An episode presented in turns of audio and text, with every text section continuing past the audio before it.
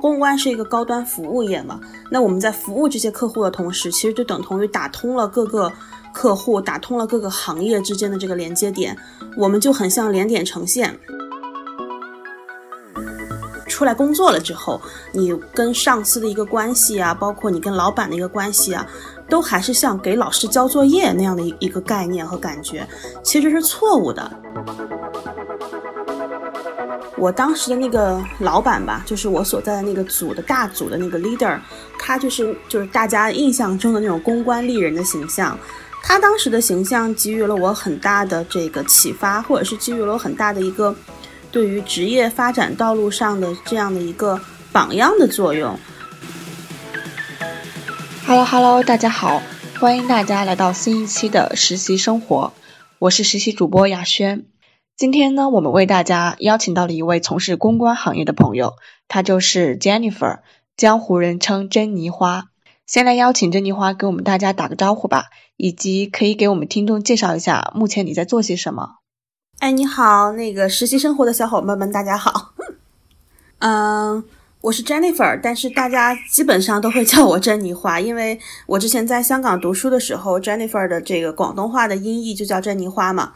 然后我现在是一家公关公司的创始人，做一个创业者，一个小老板这样子。嗯，那据我了解，珍妮花，你好像在公关这条路上已经摸爬滚打了七年的时间。那我就很好奇，一开始你是怎么选择走上公关这条路的呢？是出于你自己的个人兴趣吗？嗯，刚刚雅轩说过 摸爬滚打很多年，其实也没有了。加上实习的话，因为我实习比较早嘛，就是大一的时候就就就去实习了，所以加上实习的话，到现在应该是八年了吧？对，八九年这样子。呃，怎么走上这条道路的？其实就是高考失败吧。当时我高考的时候是拿了那个新概念作文大赛一等奖，就因为机缘巧合就得到了很多学校的自主招生的机会。但是这个怎么说呢？阴差阳错吧。哦，我当时高考分数差两分，所以当时那些自主招生的学校一个都去不了了。所以呢，就当时就觉得说，还是选一个以城市为重这样的一个选择，所以就把所有我我当时很想去上海，所以就把所有的这个志愿都填的是上海，就看到当时。因为因为我是山东人嘛，就是我是山东的考生，然后其实我能够去到上海的学校并不是很多，基本上都是上海什么什么学院，上海什么什么学院。后来就看到只有一个大学，就是只有一个大学，真的叫做大学，它只有一个专业在山东招生，就叫做公共关系学。所以其实我就是歪打误撞进入这个行业的，然后一待就待了很多年，就再也没有所谓的跨界呀。哦，最近跨了个界。就是，但是之前一直都是在就公关这个行业做，所以当时你是大一选择了这个专业之后，后面就一直在这个行业里面实习是吗？对对，大一的时候，我当时去到了是艾德曼，就是艾德曼国际公关做实习，接触的最多就是快消品牌，后来我又辗转到几家不同的国际公关公司，或者是比较小的那种呃。只服务某一种具体类型公司的那种公关公司去实习，所以基本上大学的时候就做过什么快消品啊、啊奢侈品啊、汽车啊、医疗啊，包括一些比财经啊，是这样比较多不同领域的公关吧。嗯，对，算是积累了一些挺多的经验的。然后研究生我就到了金汇读书。读书完了之后，也继续待在呃这个留在香港的这个蓝色光标的呃香港部，然后后来就去了凤凰卫视。其实一直都在做公关的工作，哪怕我去了凤凰卫视之后，也是在凤凰卫视的公关部。对，哎，那我就有一个比较好奇的问题哈，就比如说现在很多学生他可能学的是一种专业，但是他在找实习的时候就。他的眼光会放在当下一些非常热门的一些行业里，比如说互联网巨头啊，听起来像是很赚钱一样；然后一些快销大公司啊，都是看起来很 fancy 的感觉。所以很多学生他去找实习的时候，就不是根据自己的专业去找的，而是趋向一些社会上比较热门的行业去做实习。那 Jennifer，你当时找实习的时候有过这样的想法吗？比如说你会不会想，哎，公关这个行业未来赚钱会不会很多呀？嗯，它的行业发展会不会受限啊？这样子的一些问题，你有考虑过吗？你当时有去过其他的一些行业去实习吗？嗯，其实我当时第一份实习的时候，我是处在一个觉得呃被选择的状态，因为那个时候对于一些学历上的考量，可能稍微没有那么自信吧，所以就一直想说能够申请到一份比较体体面面的，对吧？实习就很开心了，就那种状态。等到我真的进入埃德曼实习之后，我感觉。我当时的那个老板吧，就是我所在的那个组的大组的那个 leader，他就是就是大家印象中的那种公关丽人的形象。他当时的形象给予了我很大的这个启发，或者是给予了我很大的一个对于职业发展道路上的这样的一个榜样的作用。所以，嗯，我当时就是基于两个考量，第一个考量就是我有一个职业的。就是什么 idol 职业的 icon 在前面，就是他的一个感觉让我觉得，嗯，我想成为这个行业当中的佼佼者。第二个就是，呃，我感觉我自己的很多特点，或者是我我感觉我自己的很多呃长处是很适合这个行业的。一个就是因为我之前都是一个自诩自己是一个文文艺爱好者嘛，就是一直以来都很擅长文字写作。那另外一个呢，就是我的沟通能力感觉是比较强的，就感觉这两个长处很适合于这个行业，所以从那个时候开始，其实我就已经在内心埋下了一个未来自己创业的种子，就是未来特别想自己做一个 PR 公司，所以就现到现在也做成了，所以那个时候就想说，呃，之后的一些尝试可能都是要围绕着我的创业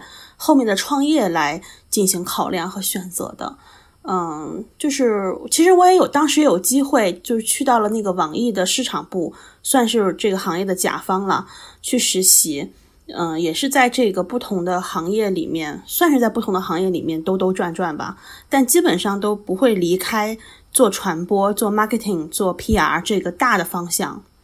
嗯，听下来我的感觉就是，你有一部分会向内看自己。你会看自己擅长什么，喜欢什么，比如说，嗯，你的写作和沟通能力很强。当然，通过你的朋友圈和你所在的所做的一些事情，我的确感觉到这两点你真的非常非常强悍。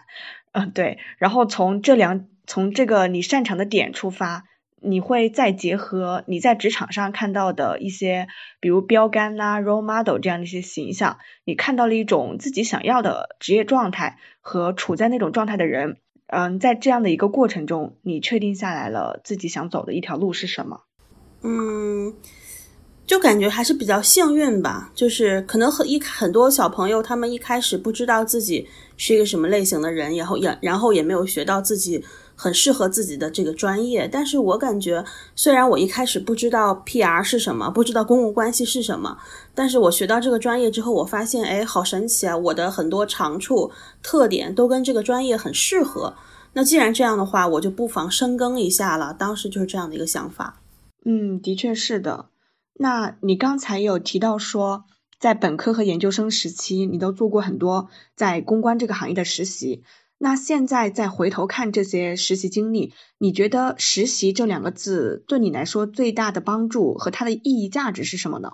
嗯，其实实习就是试错，就是我后来也跟我的实习生，或者是我在招募实习生，以及我在微博上。啊，做一些发表一些所谓的这个实习的言论也好，呃，其实我觉得实习就是一种你其实你的时间资本是很大的，因为你是自由的嘛，你有四年的时间来。受你自己的这个完全支配。其实你毕业了之后，你再去实习，或者是你再去换工作，再去呃尝试自己，说看看哪个是自己想要的，它的时间成本会非常大。所以在学校里面，你的实习就是完全可以按照你自己想做的去不停的试错。所以我觉得实习一个意对我而言意味着是试错。就像虽然我没有跨出公关行业啊，但是我在公关行业里面通过实习接触了不同的客户。因为公关是一个很就品牌对于品牌公关来说是一个蛮资源导向型的工作，就是你其实是需要接触不同行业、不同领域的这个客户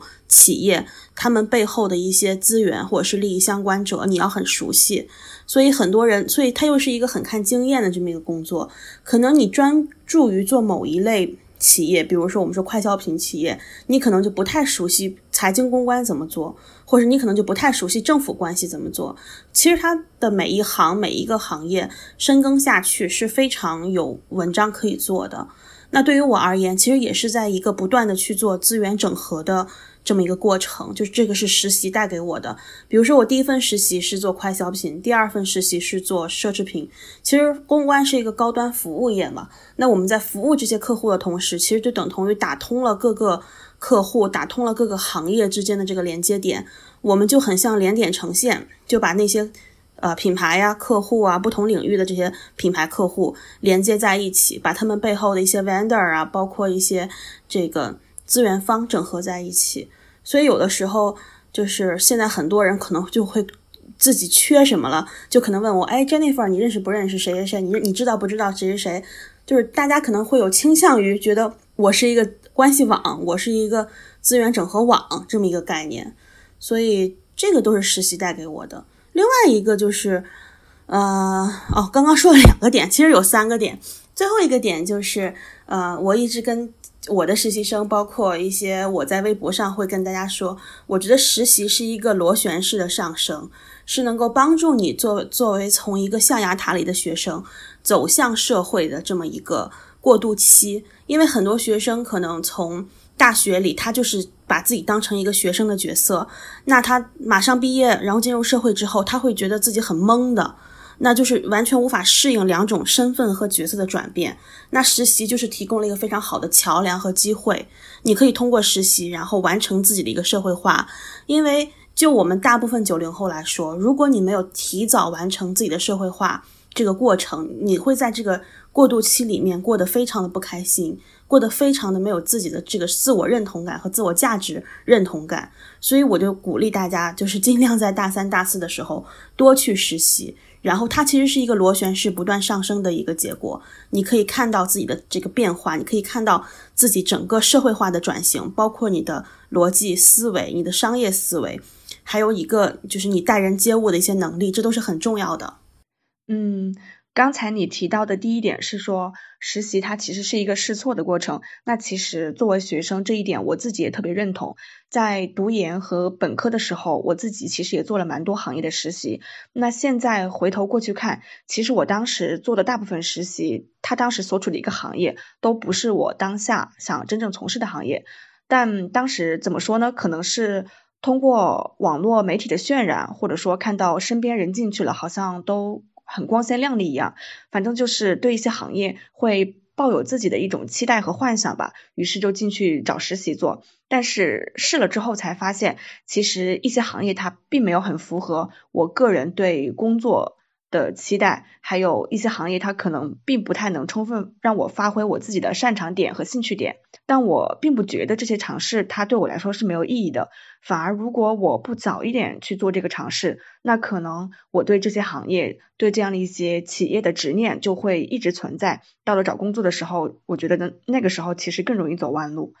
然后另外，我也有看到你在微博上说。嗯，你觉得相比于做具体的事务性的工作，实习对一个人他更重要的是从是让是让这个人从学生思维到职场思维的一个转变，是吧？对对对，这个很重要。呃，因为我之前带过一些实习生，就感觉他们对于整个社会、对于商业的这个场景是非常陌生的。就我自己也有过这样的经历了，就是可能你出来给。就出来工作了之后，你跟上司的一个关系啊，包括你跟老板的一个关系啊，都还是像给老师交作业那样的一个概念和感觉，其实是错误的。就是你不应该再把自己当成学生一样去给老师交作业，然后希望得到老师的一个点评，希望得到老师的一个夸奖了，因为不存在这种夸奖和点评。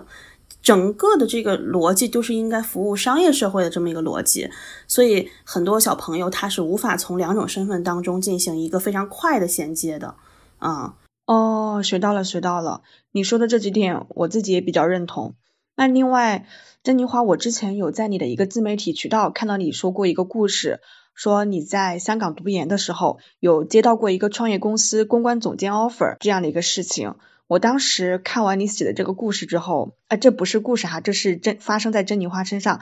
一件真实的事情。我当时看完你的这个分享之后，我自己还蛮感慨的，就觉得这个故事还蛮 drama 的。你要不要来给我们听众来分享一下？嗯，我不知道感慨的点在哪里。嗯，就是当时是这样的，就是我当时其实已经结束结束实习来香港读研究生了嘛。那其实，在香港读研究生，你要在香港。就本土去找一些实习工作的话，你是需要学校去开实习证明的，然后还挺麻烦的那个步骤。反反之就是总总之，这个学校的意思就是说，你过来这一年你就好好读书和学习，不要老想那些有的没的这么一个这个概念吧。对，然后我就心想说，那这样的话就比较限制我。那正好我自己有在做一些 freelancer 的工作，因为我之前的一些实习接触的客户，他们可能更还是更满意我的文字、我的文案，所以就一直跟他们保持很好的关系。包括后来我自己做公关公司之后，呃，我当时实习维系下来的一些客户，也也是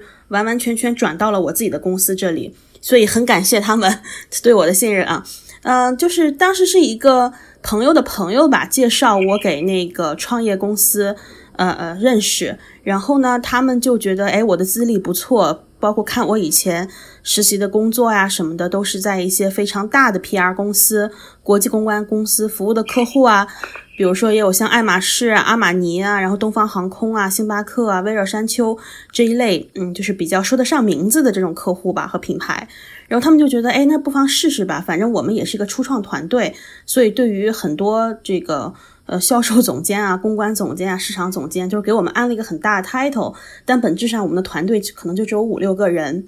所以就当时就接了这个 offer，就做下来了。但是就是后，就你可能也看到我的这个微博说那个故事了，就是当时创始人他可能自己也没有想好自己为什么创业吧，因为那个是二零一六年，二零一六年就是。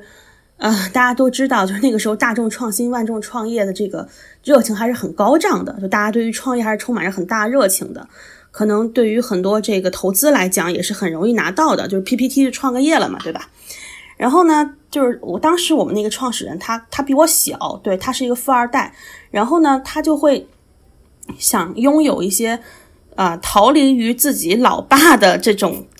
经济体系下的一些成就感，所以呢，他就就说啊，我自己我不用我老爸的资源，那个意思就是说，然后自己单独出来做个 team 做个事情。其实他组的这个团队，我觉得每一个人都是很有本领的，很厉害的，就是他组织团队的能力很强。我觉得就是我那个老板，但是他的问题在于他他本身是一个学艺术的，那他就是很。怎么说是一颗很独立和这个很浪漫的灵魂吧，我只能这样形容。他做完之后就觉得，哎，我这个我感觉我自己创业创的还不错，就是我已我我已经肯定过我的能力了，我的老爸也肯定过我的能力了。然后他就觉得，那好了，那那那这个卡就打完了。就他的他的他就是他对于创业来说就好像是一个打卡，就这卡我打都已经打完了。然后呢就说 OK，那我移民了，所以他就移民去了。他就不做这个事情了。现在可能也在其他，他就是他跟我现在还是很好的关系了。他也会介绍一些客户给我公司，但是他现在就是呃，大家都知道嘛，富二代嘛，他就没有在做任何的创业项目，就是还是去做一些资本运作的事情。对，但是对于那个时候的我很懵逼，我就会觉得说，我感觉我的价值是被别人拿捏在别人的手里，所以呃，那也是一个经验嘛，其实就是看看我。当时作为一个还在读研究生的小朋友吧，能够去做一个创业项目做到什么程度？嗯，也是当时看到的时候 也觉得，哎，好像我是的确是有这个能力去做一个创业公司的。所以其实是一个对于自己的能力的也算是一个 review 吧。现在看来，只不过那个时候觉得，哎呀，好好委屈啊，就是一。就一下子投入太多热情去做了，那老板说不干就不干了。我当时是觉得很委屈的，就觉得说，那我这几个月的努力算什么呢？就是就是白做吗？就是这种很委屈的心情。但现在往回看，我会我会觉得都哎都好啦，就没有没有觉得特别难过了。就是其实都是经历吧。对，嗯，我觉得你在哎，当时你是应该也是二十出头吧？嗯，二十二，二十二，对，二十二，二十三吧。哦，哎，我觉得在二十出头的时候有过这样的一次经历，其实你不能说它是福还是祸哈，就这要远远好过我们在三四十岁的时候经历这样的事情。对，其实就是更能够让我自己明白我到底想要的是什么，因为因为当时的那个老板他要的跟我要的是不一样的，所以我也很能理解他。就是我想要的是，我真的去做一个从零到一的企业，这个企业就是我这一辈子或者是我这一生的一个使命感的东西。啊，我真的想去做一个作为女性创业者或是女性企业家的这么一个事情，去能够帮助到更多的这个，就是为社会创造更大价值，然后去提供更多就业机会啊，就是真的去呃回馈社会这样的一个嗯比较有大情怀的一个事儿吧。但是就是之前那个老板，他可能就会觉得说，哎，创业对于我而言就是一个打卡，我打过了，我觉得我 OK 了就好了。就每个人要的不一样。呃，那当时你也有在上海实习，就是也相当于你在上海的公关行业工作过。但你研究生毕业之后，为什么会选择留在香港做公关呢？因为我们都知道很多大的公关公司，它的总部都 base 在上海嘛，然后公关这一行它在上海也比较强势。但是在香港，可能就是金融行业比较厉害了。你当时为什么没有选择回上海做公关这一行？嗯，因为我之前在上海已经工作过了呀。我之前在上海已经，对吧？经历过那么多家公司了。我觉得就只是接触的客户不一样，但其实公司和公司太像了。因为当时我在上海选择实习的时候，其实我也拒绝了很多 offer 的。就是因为他们把我，他们觉得我以前是服务过快消品的，所以他们就继续把我安到快消品的 team 里面。然后我就说我不想去做快消品了，我已经做过了。我我的媒体资源啊，我的那些，我都我都明白整个操作流程是什么了。我一定要做一些新的东西。就是我还是一个非常喜欢 challenge 我自己的人吧。那那其实你看，我到了香港去，呃呃学习之后，我。那个地方就当时香港对于我而言是一个很陌生的城市，很陌生的一个市场。那我本质上就还是秉持着 challenge 我自己的一个想法，因为我回到上海再找工作或者什么的，就很像是一个回到舒适圈的过程。虽然我以前都在上海是实习，但是我基本上都像正式员工一样去干活的，然后老板也会委以我重任，让我自自己去去立立的别的实习生这样子，对，去做一个项目啊之类的。那我回到上海，可能顶多就是我的薪水或会是正式员工的薪水，我 title 是正式员工的 title，但是我做的事情没有发没有发生变化呀，包括我能够去做的项目也没有变得不一样啊，可能我还是要服务一些快消品啊。那到了香港之后，首先呃，就刚刚跟你说的是 challenge 我自己的一个一个过程，另外一个就是香港的市场跟大陆市场是很不一样的，香港本身它还是一个桥梁的作用。我可以接触到更多偏国际化的品牌，或者是我可以直接接触国际的品牌，帮助他们进入到国外，然后也可以帮助呃不帮助他们进入到国内，然后也可以帮助一些国内想要出海的品牌去做一些海外出海。那这个过程对于我而言，就觉得我没有做过，我就觉得很 excited，我就想去做，想去想去这个挑战我自己。然后另外一个就是，嗯，怎么说呢？香港的环境包括语言。都对我而言是上了更进更上一层楼的一个要求。就比如说，可能在上海，我只需要普通话和英语，可能英语都用不太到。但是在香港的话，就是可能你要留在香港做呃传播或者是 PR 这一行，我们都是要求会说用普通话、广东话、英文非常流利的去做一个沟通。这个是在香港做所有的 marketing 啊、啊 PR 啊这种呃应聘者的一个要求吧。所以我就觉得哇，这个好挑战我呀，所以就 push 我自己去学广东话。其实学的也蛮艰辛的，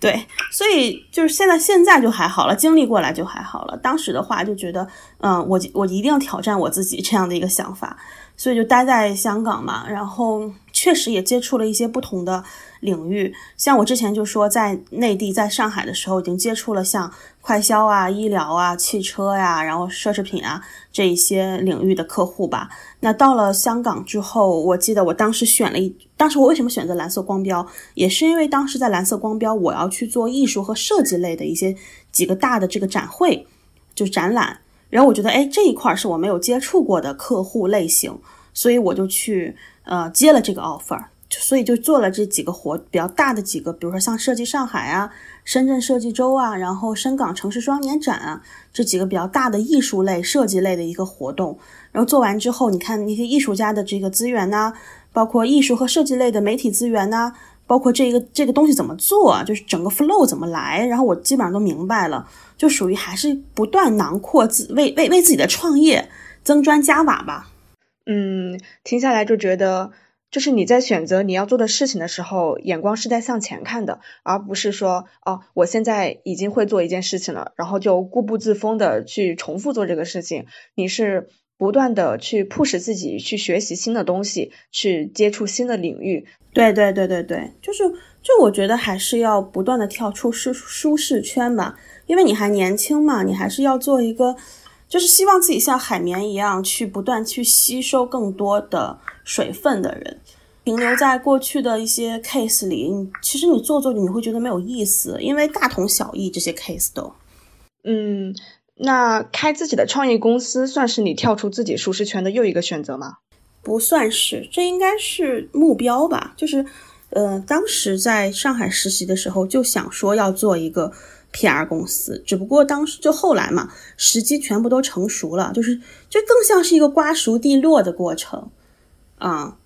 就不是跳出舒适圈。可能我最近去做那个艺术公艺术咨询公司是跳出舒适圈。对，这个是个什么公司呀？啊，就是最近我跟两个朋友去做了一个艺术公司嘛。但是创业创创以问公关不是一个挑挑战自己的过程，就是一个瓜熟蒂落的过程。嗯，就有的人他会觉得在公司里面当员工。跟他真正的把一个老板这样的角色给担起来，这个转变和挑战对他来说还是非常大的。你是怎么看待这两个角色的转换的？嗯，就看我还是我还是那句话，就是你得知道自己要什么。如果你要舒舒分夫夫有一份稳定的工作，你要稳定，你要 stable 的生活，你你当然可以做员工啊，你可以做最牛逼的员工，对吧？就是没有风险吧，你就听话就好了，做事，然后最好是有一个老板给你舞台。但经历过我研究生那个就是公关总监那那那段创业经历，我觉得啊，我不能我我是一个怎么说受了挫就很难再去相信别人的人，我就会觉得说我不能把舞台的这个权利交给别人，我一定要自己创造舞台，我自己上。对，后来就是我后来我真的毕业了之后啊，研究生真的毕业了之后，很多就每天可能有五六个创业公司会过来找我说啊，Jennifer 加入我们团队，我们需要你，We want you，就那种，就是很很热情。但这种热情背后，我就会觉得，嗯，其实我对任何就没任何一个项目都没有都没有任何的这个想法，就有点一朝被蛇咬，十年怕井绳吧。就是就是觉得我奉献太多的话，可能。嗯，最后也是那样的一个结果，就是那个时候那个坎儿还没有过去，所以就还是希望能够自己去做一个 PR 公司，对自己给自己创造舞台，还是看自己要什么吧。就是我是一开始就明白，我不可能做员工的，做员工是我去呃吸收吸收经验和吸收资源的这么一个嗯呃前期准备过程，但是。呃，等到这一切都 OK 了，差不多了，那就是一个自然而然瓜熟蒂落去创业的过程。对，包括就是现在你创业了之后，其实你会有更多的话语权，跟你当时处在一个被挑选的状态是不一样。现在你可以更有选择的空间，就是你的位置对调过来了，你可以去选择，也可以不选择。你可以选择去投资某个公司，你也可以选择去。呃，作为 PR director 进入某个公司，你也可以去选择跨界另外开一个公司，就是选择权现在在我手上了。就一开始可能我是被选择的，但现在可能你你随着自己的这个身份的转变呢，包括自己这个社会位置的转变呢，其实你你是你是翻过来了，对对调过来了。嗯，那你现在作为一个老板的话，你比较偏向给自己的公司招怎样的员工呢？或者说你会为自己招怎样的一个实习生呢？哪些品质你会比较青睐？嗯，我比较偏向我前段我前两天还还在也是做一个采访，然后问我这个问题，我就觉得我的 candidate 我会我一般都会问我 candidate 一个问题，就是你来我公司你到底要什么？因为我觉得就是你不可能一辈子待在我的公司，对吗？那肯定是你看中我的公司，一定有我的公司有一定有你给给你提供的东西，我就会很明确的问这个问题，然后我也很希望能听到一个很明确的回答。对，一个是要自己知道自己来这这个地方工作是为什么的，另外一个看重的点就是执行能力很强，啊，还有一个就是呃会说话，然后就是情商比较高吧，因为因为后面这个就是就是怎么说公关公关这个行业要求的一些技能了啊，前面就是自我发展、自我职业发展的一个问题。嗯，哎，那你带过的实习生里面有没有让你印象比较深刻的实习生啊？因为我们这个节目叫实习生活，就很想 Q 一下这个点。有啊，就是其实经常会出现一些呃，就后来他们各自我发展都不错的一些人会过来跟我汇报 update 他们的情况，因为我一直都是秉持一个 概念，或者是我一直他们进来我公司之后。我都会去强调，我说，我说我不会把你们当成实习生去对待，我把你们当成的就是正儿八经工作的人，所以就是比较严格吧。但是在严格的之后，我就会告诉他们，如果你能够在我这里。呃，得到成长，或者你能够在在我这里得到一个认可的话，你去，你你从我这儿毕业了，等同于你去向其他公司，你一定是其他公司里面最抢手、最炙手可热的员工。那事实也是这样的，就是我我我最早的一个 intern，我记得他后来就去到了嗯一家就是国际知名的 agency，然后现在已经做到 manager 了。嗯，他也是有他自己的一些能力所在吧，就是他是我看见过的能力，确实能自我能力比较强，且又嗯目标感也很强的这么一个自我驱动型的女生。那不是说所有人都可以到达到达他这个 level 啊，只不过就是你看他就是就是完全进入职场是两三年的一个时间，能够做到 manager，其实对于我而言，我觉得呃他是就是挺蛮厉害的。哦，对他这样还的确算升的很快的，就两三年的时间，可能很多应届生都处于在职场中一个比较懵的状态。他能在这个时间段升到 manager，我觉得很厉害。那还有一个问题，我比较好奇，就是说公关它其实是一个还比较需要去拓展人脉和客户资源的一个行业，你需要，比如说你需要去为自己争取一些客户啊什么的。那其实，在读研之前，你一直都是生活在内地的，对你也是内地人嘛？那你在香港最开始做自己的公关公司的时候，会有人生地不熟这种处境吗？你在香港这边最开始的时候是怎么拓展自己的客户圈的呀？嗯，有一个就是有就客户拓展主要分为三个三个，嗯，怎么说？三个方式吧。第一个方式就是你以前实习、你以前待过的公司，然后积累下来的客户，就因为客户也会变动嘛、流动嘛，可能他跟这个公司签个半年、一年的合同，他会觉得说有点疲疲软、疲劳，他会去签一个别的公司感受一下。所以那个时候就是我的语文公关第一批客户都来源于我以前实习过的公司。的客户，我一直都跟他们保持着一个非常好的关系。其实我们的位置也是在不断成长。可能当时他跟我接触的时候，只是一个 executive，只是一个 entry level。那他后面，他后面自己也很努力、很拼，就也做到 manager，就有更多的话语权。那他就说啊，那我们要选 agency，肯定肯定选 Jennifer 你的啦，对吧？就是就是朋友的关系嘛。因为我还记得我当时的老板就跟我说，Jennifer，如果你在这个行业做了三年。都没有人知道你是做 PR 的，你还跟你的客户保持着客户的关系，不是朋友的关系，甚至不是好朋友的关系，你就非常失败的。那这句话我到现在都记着，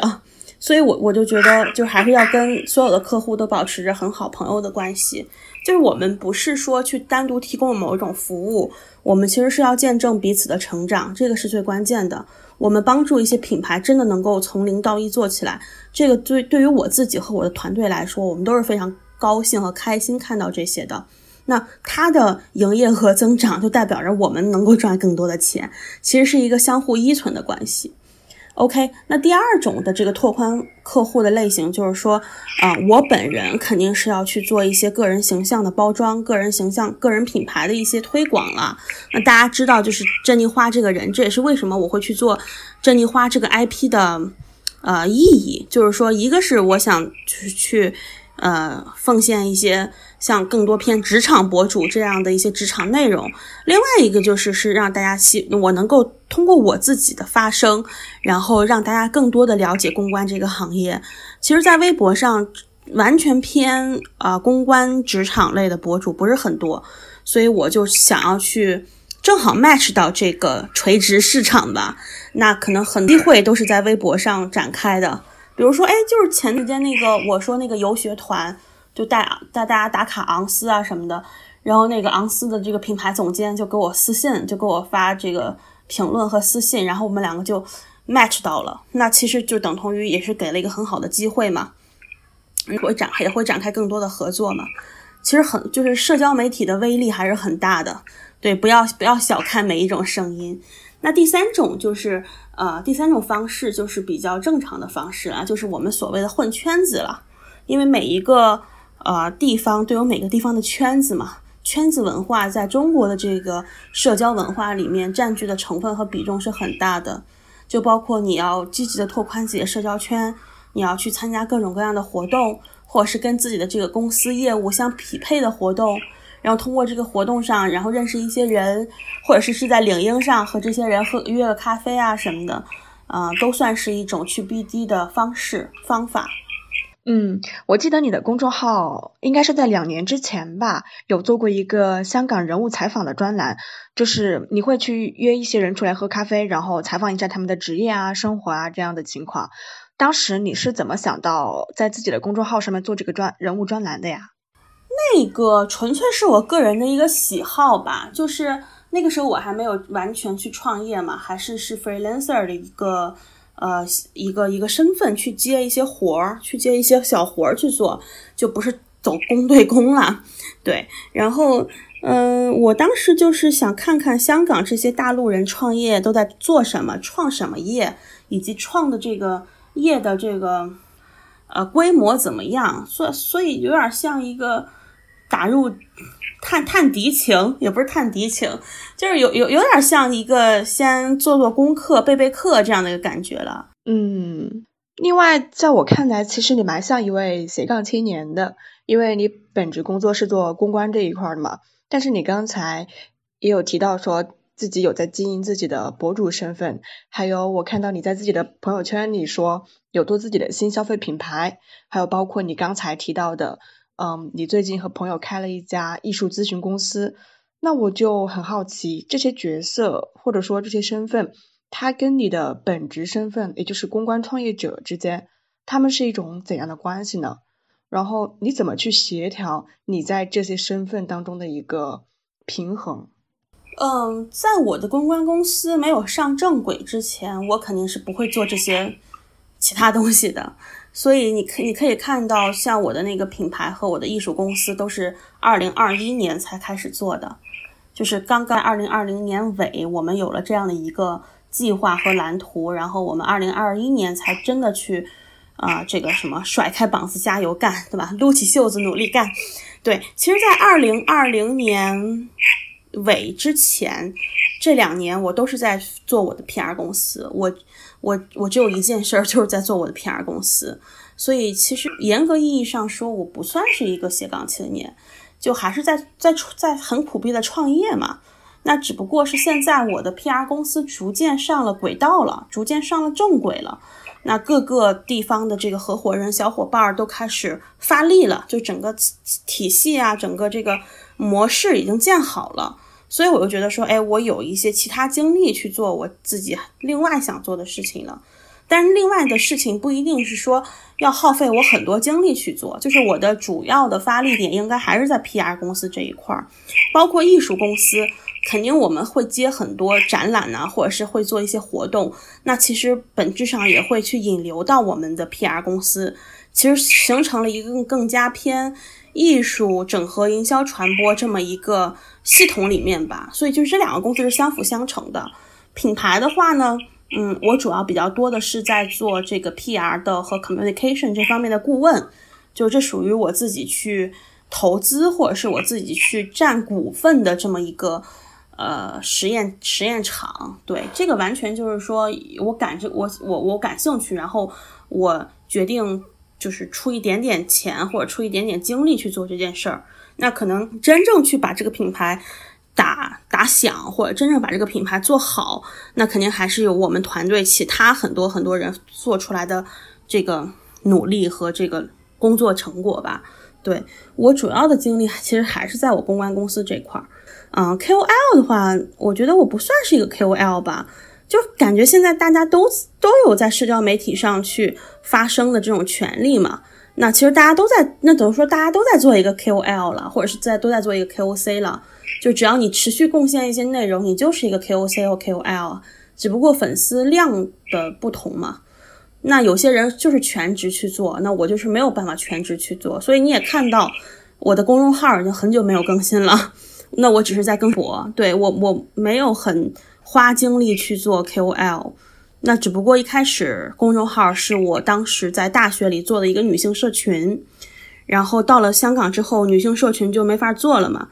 呃，就变成了我个人 IP 的一个，就是我就改名改成叫珍妮花，然后改个人 IP 的这么一个号。然后那个时候是在上学，所以就还蛮认真做了一段时间的。嗯，感觉你是个对新事物拥抱度很高的人，就是你想去做什么事情，你就会着手去做。从零到一的这么一个启动的过程，其实在很多人身上是比较难跨越的，但是在你身上看来，其实还挺容易跨越的。这中间，嗯，你站在原地想的时间多吗？或者说有吗？有。非常就是我我非常想这个想的过程非常有，因为我我我还说过我那个就找了一个八字师傅给我算了一次，他还跟我说你这个人你你你别人可以想想想几分，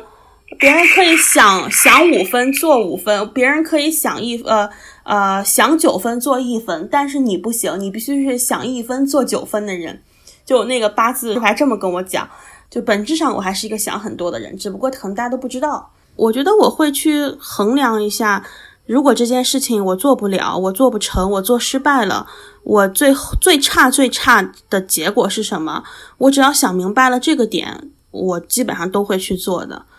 就是只只要这个最差最差的结果没有太严重，其实我都是想要去尝试的。就是本质上，我是一个这样的心态，就是把自己能承受的底线先想清楚。在这个底线之上，告诉自己，OK，可以去放手干了。嗯，那最后的话，其实我还蛮想好，蛮好奇的，就是想问问姐姐，你怎么看待娱乐圈最近的郑爽的这个瓜的呢？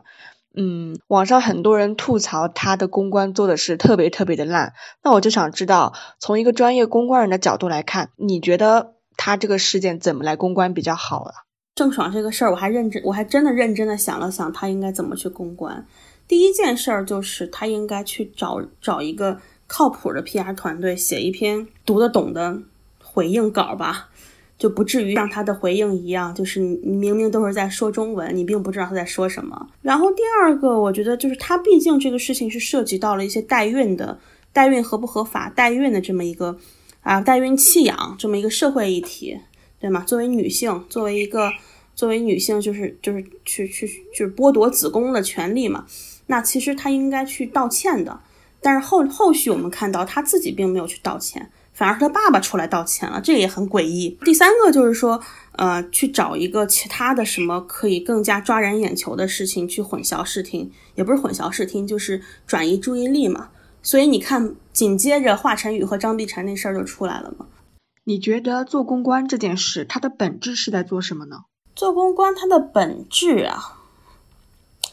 我在我想想啊，我觉得，我觉得如果要给公关做一个定义的话，其实我们很很多时候我们在做的都是品牌公关，我们只能通过用品牌公关这个切入点去说。我觉得公关更像是通过嗯讲故事的方式，更加艺术化的、更加这个润物细无声的去跟利益相关者、去跟受众去做沟通。公关的本质应该就是沟通。但是沟通它涉及到很多层面，比如说跟谁沟通，沟通什么，怎么去沟通，他其实就是一个讲故事的人吧。公关者就是应该就应该是一个讲故事的人。